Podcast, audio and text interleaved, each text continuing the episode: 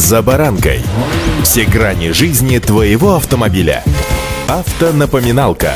Комментарии экспертов. Советы по обслуживанию автомобилей в программе «За баранкой».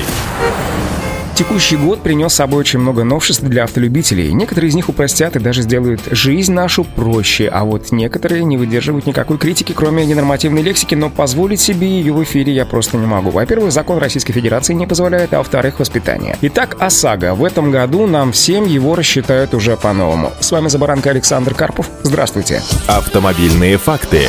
Напомню, что страховые компании начали использовать в расчетах автогражданки множественные факторы, персонализированные. На цену полиса теперь влияют не только возраст, стаж и аварийность водителя, но также пол, профессия, семейное положение, цвет машины, ее кузов, марка и так далее, и так далее, и так далее. Таким образом, страховщики могут назначить тариф для каждого автовладельца персонально в рамках установленных значений. Стартовая 2471 рубль, финальная 5436 рублей. Разброс существенный, учитывая, что выбранная ставка умножается умножается на коэффициенты, а их список только расширяется, сообщают автоэксперты РБК. Центробанк как регулятор установил факторы, которые страховщики не могут использовать для расчета. К ним относятся национальная, расовая, языковая принадлежность, вероисповедание и должностное положение. Однако в этот список не вошли ни сфера деятельности, ни пол страхователя. Ориентироваться на эти данные при расчетах страховым компаниям все-таки можно. Однако в Центробанке сразу определили, что если в процессе работы новых правил заметить, что страховые компании применяют бездоказательные факторы убыточности, то запретный список значительно расширится. Автомобильные факты.